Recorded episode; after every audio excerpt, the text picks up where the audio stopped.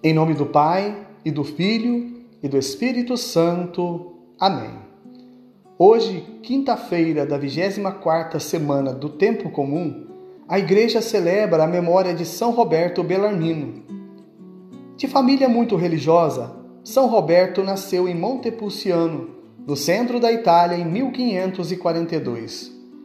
Dentre várias atribuições, teve importante papel na aplicação do Concílio de Trento, já que ajudou na formação apologética dos teólogos e pregadores responsáveis na defesa da fé. Morreu no dia 17 de setembro em 1621 e, pelos seus escritos, recebeu o título de doutor da Igreja. O evangelho de hoje encontra-se em São Lucas, capítulo 7, versículos de 36 a 50. Naquele tempo, um fariseu convidou Jesus para uma refeição em sua casa. Jesus entrou na casa do fariseu e pôs-se à mesa. Certa mulher conhecida na cidade como pecadora soube que Jesus estava à mesa, na casa do fariseu.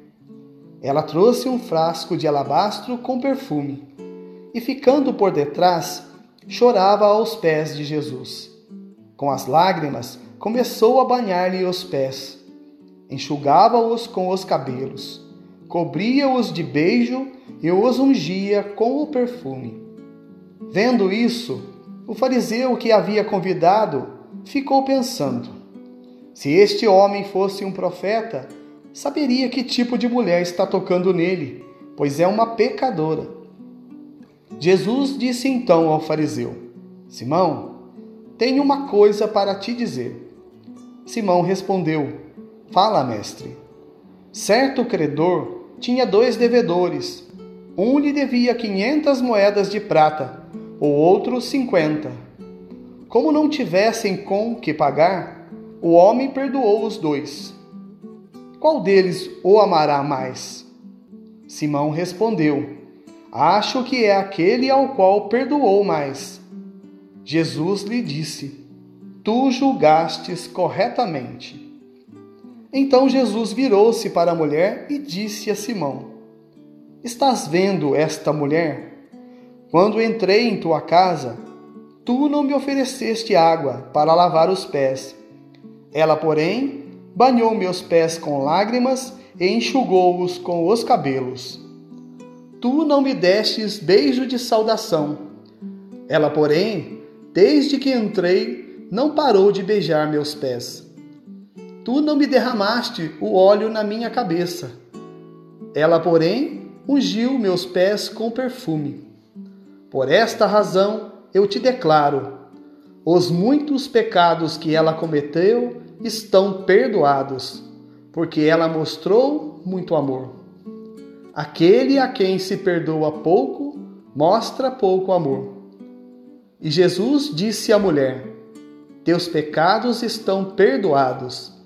Então, os convidados começaram a pensar: quem é este que até perdoa pecados? Mas Jesus disse à mulher: Tua fé te salvou. Vai em paz.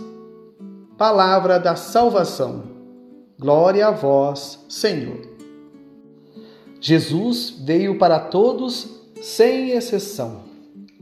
Havia uma crença de que Jesus viria para libertar somente o povo eleito, os judeus que seguiam fielmente a lei, e só eles entrariam no reino dos céus e contemplariam a face de Deus.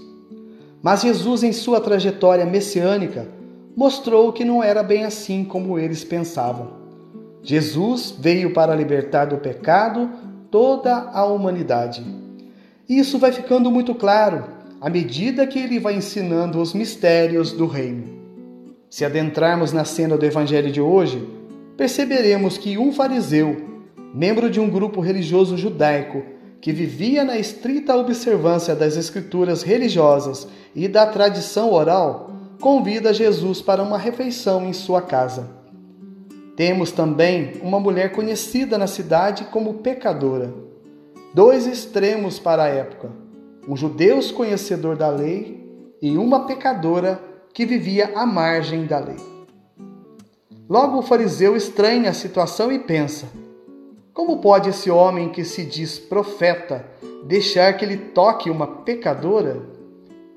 É importante frisar que os pecadores, quando se encontravam com Jesus, assim como a mulher pecadora citada no Evangelho, reconheciam nele o Messias, Filho de Deus, mudavam de vida e assim deixavam as trevas para caminhar na luz sem olhar para trás. Isso se chama conversão, mudança de atitude. Se pensarmos bem, hoje em dia, dizer a alguém que para seguir Jesus requer mudança de vida, essa ação pode ser considerada por muitos um ato de intolerância. Mas quais são as palavras que o Senhor sempre dirigia aos pecadores? Vá e não peques mais. Perdão exige conversão.